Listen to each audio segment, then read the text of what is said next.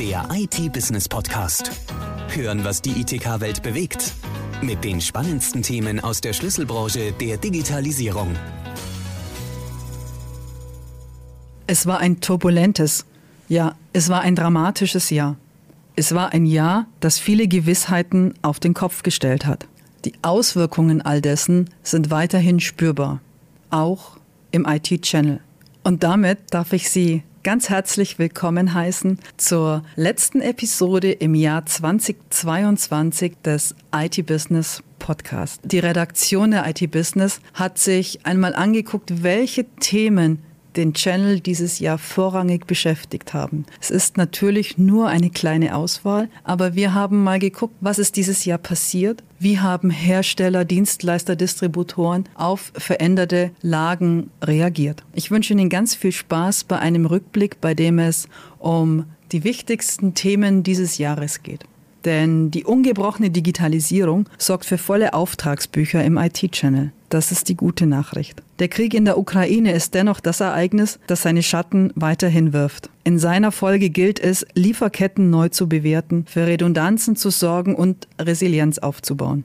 Gerade für die Security-Branche hatte er eine weitere drastische Dimension. Die Cyberangriffe haben ein noch nie gekanntes Ausmaß angenommen. Und mit der Warnung des BSI vor Kaspersky war im Channel der Druck groß, sich nach Alternativen umzusehen. Abgesehen von diesen akuten Themen sind weiterhin Nachhaltigkeit und der Fachkräftemangel Dauerbrenner.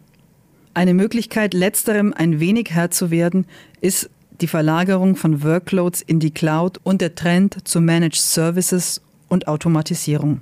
Doch Innovation kommt eben nicht nur aus der Cloud, sondern auch bei den Clients hat sich in diesem Jahr einiges getan. Und die zentrale Drehscheibe für all diese Themen ist und bleibt die Distribution. Die Distribution hat von Corona profitiert. Seit dem Ausbruch der Pandemie steigerte sie ihre Erlöse auch deswegen, weil Hersteller in der Krise vermehrt auf das zweistufige Vertriebsmodell gesetzt haben. Auf diesen Zusammenhang weist das Nürnberger Marktforschungsunternehmen GfK hin. Der positive Trend hat sich in diesem Jahr trotz widriger Umstände fortgesetzt. So hat sich das Geschäft der ITK-Distribution in Deutschland auch 2022 gut entwickelt. Von Januar bis September erzielte sie Erlöse, die laut GfK 1% höher waren als im Vergleichszeitraum des vergangenen Jahres und sogar rund 10% höher als 2019. Im gesamten Jahr 2021 erreichte die Distribution einen Umsatz in Höhe von 24,3 Milliarden Euro. Der starke Zuwachs gegenüber 2019 ist den Marktforschern zufolge nicht allein auf die Inflation und damit gestiegene Preise zurückzuführen, wie Tatjana Wismit, Head of Distribution and Supply Chain Intelligence bei der GfK erläutert. Auch der Absatz habe sich 2022 im Vergleich zu 2019 nochmal erhöht. Die ITK-Großhändler verkauften rund 2% mehr Waren und Dienstleistungen an den Channel als noch vor der Pandemie. Allerdings ging der Absatz gegenüber den ersten neun Monaten des vergangenen Jahres um 1% zurück. Auch wenn erste Sättigungseffekte ersichtlich sind, bewegen sich deutsche Distributoren immer noch auf einem sehr hohen Nachfrage- und Umsatzniveau, kommentiert Wismit die Entwicklung. Ein großes Thema war in diesem Jahr auch die Digitalisierung der Distribution. IT-Großhändler jedweder Größe haben die Modernisierung ihrer technologischen Basis in Angriff genommen.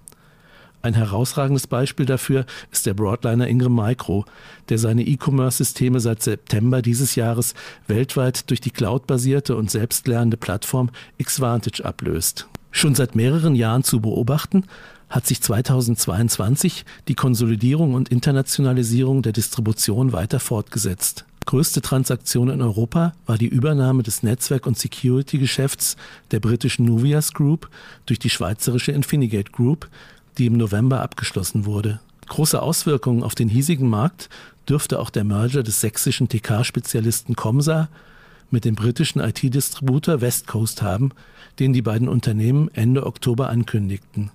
Eine Folge des größten Mergers aus dem Jahr 2021 macht sich in Deutschland seit Oktober bemerkbar – der nordamerikanische Broadliner Tech Data, der mit dem Mitbewerber Synex zusammenging, firmiert seitdem als TD Synex. Fachkräftemangel. Der Blick über den Tellerrand. Besonders stark vom Fachkräftemangel ist in Deutschland unter anderem die Unternehmens-IT betroffen. In den Corona-Jahren 2020 und 2021 war der IT-Fachkräftemangel leicht abgemildert. Doch 2022 liegt er sogar noch über dem Vor-Corona-Höchststand. 137.000 offene Stellen gilt es zu besetzen, 13.000 mehr als 2019. Bitkom-Präsident Achim Berg spricht von einer dramatischen Verschärfung. Als Ursachen sieht er den demografischen Wandel sowie den Rückgang an Informatikstudenten. Der Fachkräftemangel ist ein Bremsklotz für die digitale Transformation in Deutschland, meint das Beratungsunternehmen Affinity bereits im März. Insbesondere Softwareentwicklung und Service Desks leiden deren Einschätzung nach unter der fehlenden Expertise. Doch auch in der IT-Security werden Fachkräfte händeringend gesucht. Angesichts der zunehmenden Komplexität der Cybersicherheit wird auch die Talentlücke immer größer, konstatiert Bob Scalise vom IT-Beratungsunternehmen Tata Consultancy Services im Juli. Welche Möglichkeiten gibt es, um an Fachkräfte zu kommen? Zunächst sollten die Firmen sich darum kümmern, die vorhandenen Experten zu binden. Nicht immer ist hier das Gehalt ausschlaggebend. Entlastungen des vorhandenen Fachpersonals kann unter anderem die Automatisierung leisten. Unified Observability, ein ganzheitlicher Ansatz zur besseren Überwachung von IT-Anwendungen, der über klassisches Monitoring hinausgeht, hat sich dieses Jahr etabliert. Auch das Outsourcing entsprechender Tätigkeiten an Managed Service Provider kann dem eigenen Personal Arbeit ersparen. Wer zusätzliche IT-Fachkräfte einstellen muss, sollte auch Bewerber aus fachfremden Bereichen in Betracht ziehen. Neben einem vereinfachten Bewerbungsprozess für Initiativbewerber sollten sich Unternehmen aktiv um Nachwuchs bemühen. Auch im eigenen Haus sollte die Aus- und Weiterbildung passender Mitarbeiter gefördert werden. Zusätzlich müssten sich die Firmen um die Gleichstellung der Frauen kümmern. Auch im Ausland liegt Potenzial. 88 Prozent der vom Bitkom befragten Firmen erwarten von der Politik, die Fachkräfteeinwanderung stärker zu fördern. Prozesse sollten dazu digital, schneller und weniger bürokratisch ablaufen, so der Wunsch der Arbeitgeber. Themenrückblick zu Nachhaltigkeit. Was hat sich in diesem Jahr getan? Think Green ist wohl das Motto, welches sich durch jegliche Bereiche zieht, so auch durch die IT. Den eigenen CO2-Fußabdruck zu reduzieren, spornt Unternehmen an. Nicht nur die großen Player, sondern auch kleine und mittelständische Firmen sind motiviert, zur positiven Ökobilanz beizutragen. So stellten zunehmend mehr Betriebe Nachhaltigkeitsverpflichtungen für das Unternehmen und die Partner auf. Müssen sie auch, spätestens nach dem Green Deal, dem Lieferketten-Sorgfaltspflichtengesetz oder der ESG-Pflicht. Reparatur statt Neukauf oder eine Kreislaufwirtschaft sind gute Wege, um der positiven Bilanz näher zu kommen. Die Großeltern haben es schließlich schon vorgemacht. Übertragen auf die moderne Welt heißt das Recycling oder Refurbishing. Unternehmen wie Acer oder Dell brachten Geräte auf den Markt, die den Prinzipien der Kreislaufwirtschaft entsprechen, beispielsweise aus recyceltem Kunststoff oder mit recycelbaren Verpackungen. So können die Geräte länger in Umlauf gehalten werden, wiederverwendet oder repariert werden.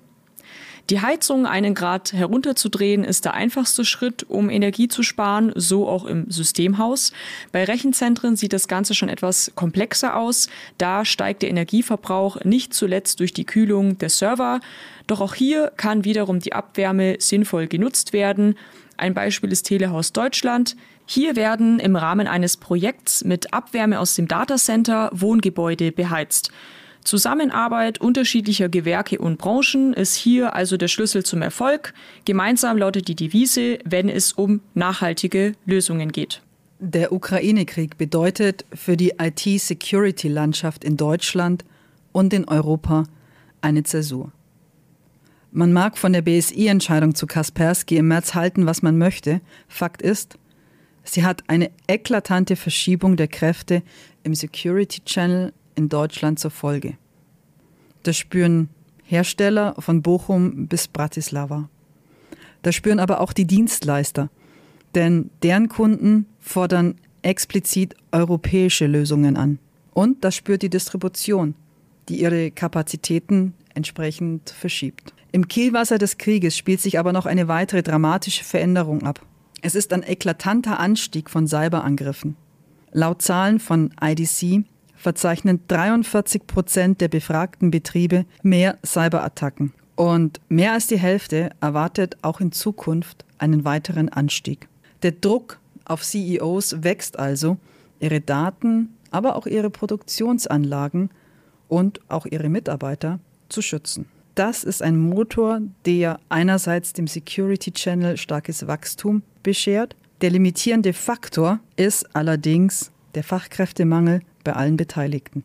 Die Lösung dafür Automatisierung, Managementplattformen, Cloud und Services. Ob Hersteller, Distributor oder Dienstleister. Ohne Managed Services, SOC-Leistungen und eine verstärkte Zusammenarbeit der einzelnen Akteure wird es künftig nicht mehr gehen. Auch vor dem Hintergrund, dass in einer IDC-Studie zwei Drittel der Befragten angaben, ihre Security-Landschaft sei in den vergangenen zwölf Monaten komplexer geworden. Zudem glauben 71 Prozent der Befragten, dass diese in den nächsten zwölf Monaten nochmals komplexer wird. Um das zu verhindern, ist Outsourcing zu Dienstleistern ein Weg, den 2022 viele eingeschlagen haben. Entsprechend haben die Hersteller mit einem Umbau ihres Portfolios in Richtung Managed Services reagiert, sofern sie das nicht sowieso schon vorher getan haben. Ein Thema, das bislang im klassischen IT-Security Channel nur marginal Berücksichtigung fand, hat es aber dieses Jahr ganz weit nach oben auf die Aufmerksamkeitsagenda geschafft. Das Thema Cyberversicherungen.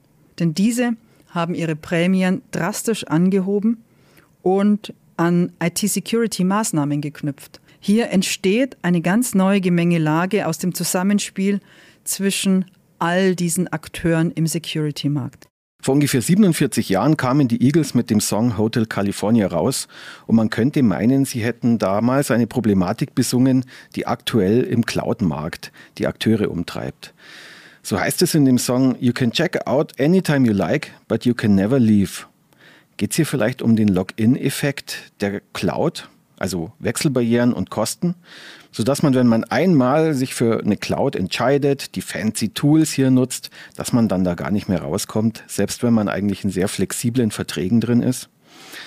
Der Rückweg aus der Cloud oder der Wechsel zu einer anderen ist zwar sicherlich nicht ganz so schwierig wie die Flucht aus einer Sekte oder aus der Psychi Psychiatrie, je nach Interpretation des Songs, aber die Kernthese bleibt. Flexibilität im Allgemeinen und der Pay-as-you-go-Ansatz im Besonderen sind Aspekte in der Cloud, äh, die immer wieder seitens des Marketings hervorgehoben wurden, aber nicht selten enttäuschen. Im Paper Cloud Infrastructure Services, an Analysis of Potentially Anti-Competitive Practices aus dem Wirtschaftsverband CISPE wird ausgeführt, dass genau jene Verhaltensweisen, die zu Abhängigkeiten im On-Premises-Bereich geführt haben, genauso auch im Cloud-Segment wirken. So ist die Minimierung von Wechselbarrieren in der Cloud zu einem großen Thema in diesem Jahr geworden, das auf verschiedenen Ebenen behandelt wird. Viele Anbieter gelobten Besserungen und auch in den Cloud-Strategien fand diese Problematik zunehmend Eingang. Zudem sind Unternehmen in vielen Branchen inzwischen häufig durch entsprechende regulatorische Anforderungen dazu angehalten, dass sie Vorkehrungen treffen. Einerseits, um Workloads jederzeit von einem Provider zum anderen umziehen zu können und andererseits auch, dass sie den Parallelbetrieb kritischer Workloads ermöglichen. Hier wird gesetzt auf Open-Source-Plattformen wie Red Hat OpenShift und äh, vor dem Hintergrund besagter Hotel California Problematik könnte es generell von Vorteil sein, auf Open Source zu setzen. Also auch bei Managed Cloud Services. Denn im Segment dieser Managed Cloud Services können Open Source Technologien, Apache Kafka, OpenSearch etc. in vielen gängigen Clouds betrieben werden seien es welche von Hyperscalern oder von kleineren Anbietern. Die Dateninfrastruktur kann so einfach, flexibel und anbieterseitig auswechselbar gehalten werden.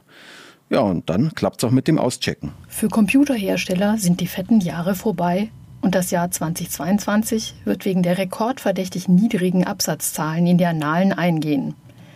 Nach dem pandemiebedingten Digitalisierungsschub ist der weltweite Absatz von PCs, Notebooks und Tablets im Sinkflug und die Nachfrage nach Computern auf ein Rekordtief gesunken.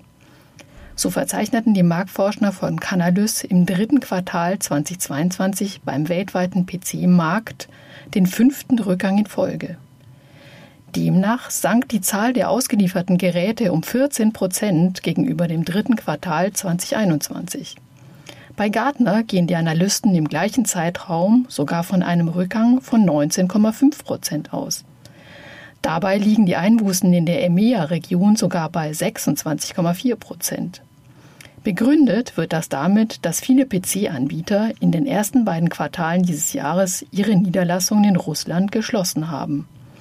Als Folge dieses Abschwungs haben Unternehmen wie Intel und HP geplant, tausende Mitarbeiter zu entlassen. Doch gibt es auch Profiteure in dieser Krise. So hat Apple gerade einmal wieder einen Rekordumsatz eingefahren. Das Unternehmen verzeichnet im September-Quartal einen Umsatz von 90 Milliarden US-Dollar, was einer Steigerung von 8 Prozent im Jahresvergleich bedeutet. Besonders gut gelaufen ist laut Apple-Chef Tim Cook das Mac-Geschäft. Der Umsatz mit Mac-Rechnern stieg im dritten Quartal 2022 auf 11,5 Milliarden US-Dollar. Während Hersteller wie Lenovo, HP, Dell, Asus oder Acer weniger Geräte verkaufen, gibt es für das kommende Jahr aber durchaus Lichtstreifen am Horizont. Die Digitalisierung wird weiter voranschreiten und ältere Geräte müssen ausgetauscht werden. Das liegt nicht zuletzt an, der, an dem anfälligen Umstieg auf Windows 11. Und der Trend zu Computern für den Businessbereich, der schon 2022 erkennbar war, wird im nächsten Jahr fortgeführt. Gefragt sind also leistungsfähige Rechner für den Schreibtisch oder für unterwegs, die den Anforderungen der veränderten Arbeitswelt von heute entsprechen. So sind beispielsweise Kameras mit Full-HD-Auflösung für Videokonferenzen für heute unerlässlich. Bei Herstellern wie Dell, Lenovo oder HP verfügen diese Frontkameras außerdem über zusätzliche Sensoren, damit und mit der entsprechenden Software wird erkannt, ob ein Nutzer vor dem Rechner sitzt oder ob andere Personen auf den Bildschirm starren. So kann das System gesperrt oder der Bildschirm gedimmt werden, wenn unerwünschte Blicke auf den Bildschirm fallen. Und um möglichst flexibel an unterschiedlichen Standorten arbeiten zu können, gibt es mit den Foldables von Asus und Lenovo Rechner, deren Bildschirme sich in der Größe an die jeweilige Aufgabe oder Arbeitssituation anpassen lässt. Und während das Asus ZenBook 17 Fold und das Lenovo ThinkPad X1 Fold noch mit einem Faltdisplay auskommen, arbeiten die Entwickler bei Lenovo zum Beispiel schon an Computern mit rollbaren Displays. So soll die Produktivität beim hybriden Arbeiten weiter gesteigert werden. Der IT-Business Podcast. Hören, was die ITK-Welt bewegt. Der Audiopool mit den spannendsten Themen aus der Schlüsselbranche der Digitalisierung. Jetzt abonnieren auf Spotify, Soundcloud, YouTube, Deezer und iTunes.